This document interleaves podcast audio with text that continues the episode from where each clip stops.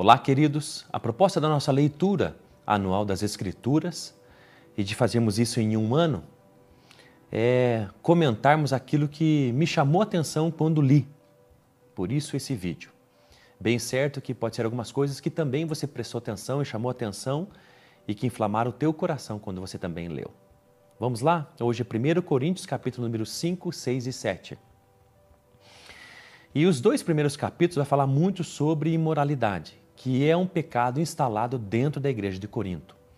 Lembre-se, essa a igreja que conhecia muito, tinha muito conhecimento de Deus, do Evangelho e tinha todos os dons, mas ela tinha falhas muito grotescas e profundas de caráter, divisão, inveja entre o povo, e aqui capítulo 5 vai falar de imoralidade. E é tão interessante que essa imoralidade é tão grande que nem no mundo o apóstolo Paulo via uma moralidade como aquela dentro da igreja. Verso número 1, capítulo 5 diz: Por toda parte se ouve que há imoralidade entre vocês, imoralidade que não ocorre nem entre os pagãos, ao ponto de um de vocês possuir a mulher do seu pai. Que interessante. Um dos membros da igreja tinha relação sexual com a mulher do seu próprio pai. Olha o que estava acontecendo. E ao invés da igreja se entristecer com o pecado, ela se orgulha. Diz ali o verso número 2. Quando o apóstolo Paulo diz, olha, vocês estão orgulhosos e vocês deviam estar cheios de tristeza, essa tristeza é lamento, é, é como se fosse o lamento de perder uma pessoa, a morte de um ente querido. É esse a tristeza, esse é o lamento que nós temos que ter quando pecamos ou quando vemos o irmão da igreja pecar. Mas o que está acontecendo com a igreja de Corinto? Em vez dela lamentar e se entristecer com o pecado, ela se orgulha daquilo que faz, daquilo que tem. Se orgulha do seu conhecimento, se orgulha dos dons que manifesta, mas não lamenta pelos pecados seus ou do povo da igreja. E então o apóstolo Paulo vai ser muito duro com esse homem, com esse pecador que comete tal imoralidade. Ele diz ali no verso número 2: expulse esse homem da comunhão. Olha que interessante, ele vai dizer: expulse ele vai dizer no verso número 3, eu já o condenei. Ele vai dizer no, no verso número 5, entreguem esse homem a Satanás. Ele vai dizer no, no verso número 7, livrem-se dele. E ele vai dizer lá no, no, verso número 12, no final, expulsem esse perverso do meio de vocês. Então, olha que interessante: expulse, entreguem a Satanás e livrem-se dele. É assim que precisava agir com essa pessoa, não que pecou, porque nós não temos que agir assim com todo mundo que peca. Nós temos que agir assim com aquele que decide viver dessa forma. Esse é o jeito da pessoa de viver no pecado. Expulso da comunhão, entregue a Satanás e livre-se dele. Interessante aqui, o entregue-se a Satanás não é que a igreja tem o poder de condenar ou absolver, de mandar para o inferno ou para o céu, de salvar ou não. Não, de forma alguma. Mas aqui, entregar a Satanás significa tirar essa tal pessoa da comunhão da igreja, porque é na obediência a Cristo e na comunhão com a igreja que há uma graça, uma proteção. Isso ela existe mesmo.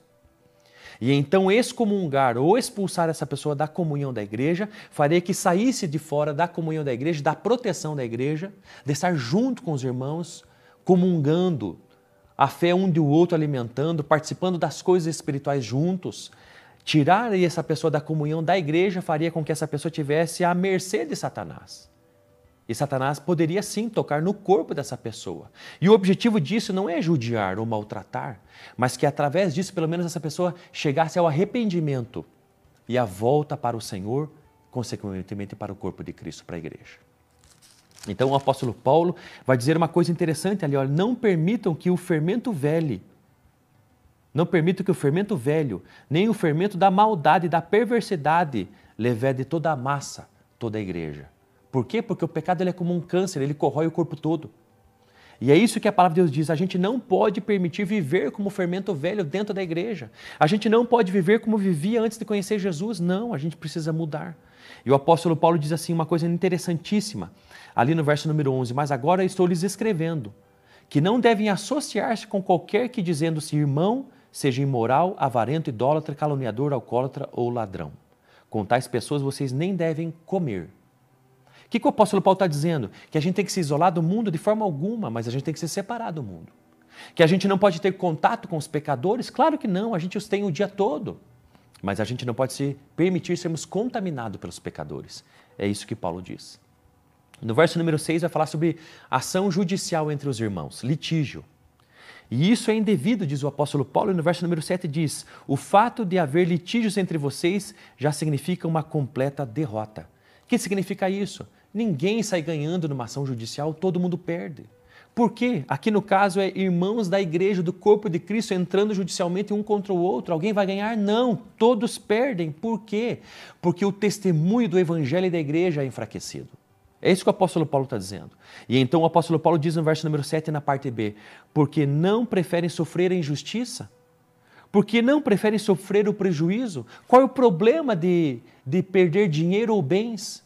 Desde que não se perda, desde que não se perca a amizade, irmãos da igreja e o testemunho poderoso do evangelho da igreja que ela precisa ter diante da sociedade. Então, no final do capítulo 6, vai falar: Não se deixem que nada os domine. Ainda falando sobre a imoralidade, volta a dizer sobre isso: olha, não permita que os teus desejos te controlem. Então preste atenção numa coisa: alguma coisa te escraviza? Se te escraviza, essa atitude é proveitosa para a sua vida espiritual? Se não, não se permita ser dominado por isso. Capítulo número 7, então, vai falar sobre casamento.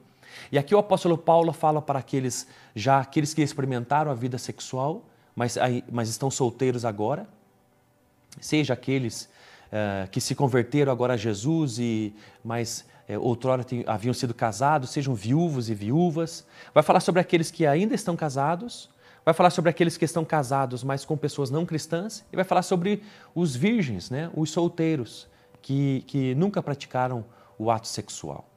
Então o apóstolo Paulo diz no verso número 1, capítulo número 7: Quanto aos assuntos sobre os quais vocês escreveram, olha que interessante, a partir daqui ele vai começar a responder algumas perguntas de interesse de como era a vida cristã da igreja.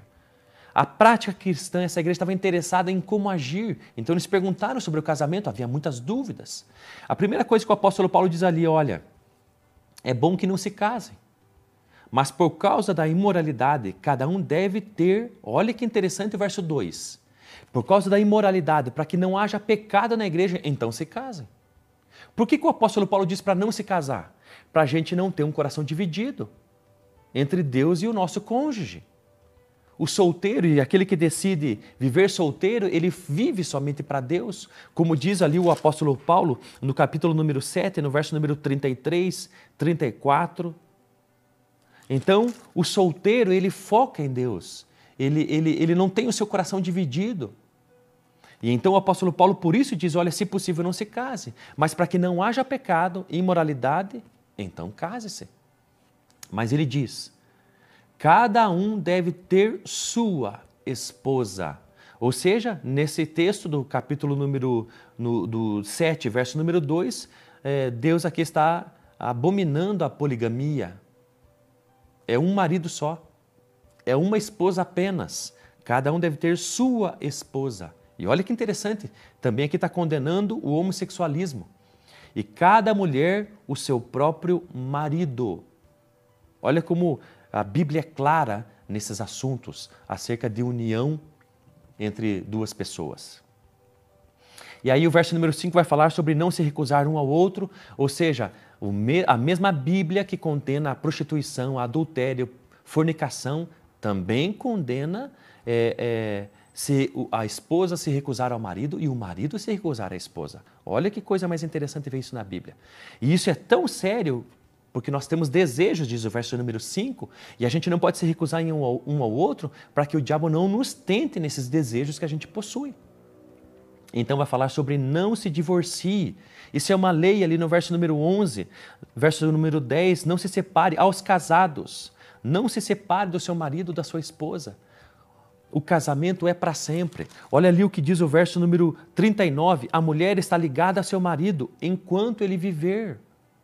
O casamento é para a vida toda. São esses princípios que a gente precisa resgatar como igreja de Cristo.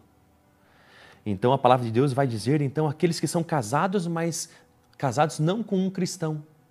É possível, é uma igreja nova convertida, então é possível as pessoas terem recém se convertido e, e, e, e o seu cônjuge ainda não se converteu. O que o apóstolo Paulo diz? Não se separem. Porque o teu marido é santificado por você, assim como os teus filhos. Não que eles têm perdão de pecados ou os filhos já nascem salvos porque eu sou cristão. Não, a salvação é individual. Mas quando diz que o marido é santificado ou os filhos, quer dizer que a tua influência como filho de Deus vai é, é, transformar o teu lar num lar de paz e possibilitar na conversão de toda a tua família. Você precisa crer nisso. Então o apóstolo Paulo vai dizer: e quando o meu cônjuge é não cristão e ele não quer mais viver comigo? Então libere-o, porque Deus trouxe a cada um de nós a paz. Vai falar então aos, aos virgens, aos solteiros virgens que nunca tiveram relação sexual e então vai dizer: olha, se possível não se case, diz ali o verso número 26. É, no verso número 29 e verso 32. Não se casem, por quê? Porque eu gostaria de que vocês fossem livres das preocupações. Verso 26, por causa dos problemas atuais, penso que é melhor o homem permanecer como está. Olha que interessante. Verso número 28, mas aqueles que se casarem enfrentarão muitas dificuldades na vida e eu gostaria de poupá-los disso. Casamento tem dificuldades, não é um mar de rosas. Não é um tapete vermelho que a gente desfila, não. Tem muita dificuldade, tem muitos dissabores, tem muitos conflitos. É a união de duas pessoas que pensam totalmente diferente. Mas eu quero te dizer: não desista do seu casamento. Ele é para a vida toda. Eu quero que você, aqui embaixo desse vídeo, deixe seus comentários. É, faça perguntas. Diga também aquilo que chamou a tua atenção nessa leitura. Deus te abençoe.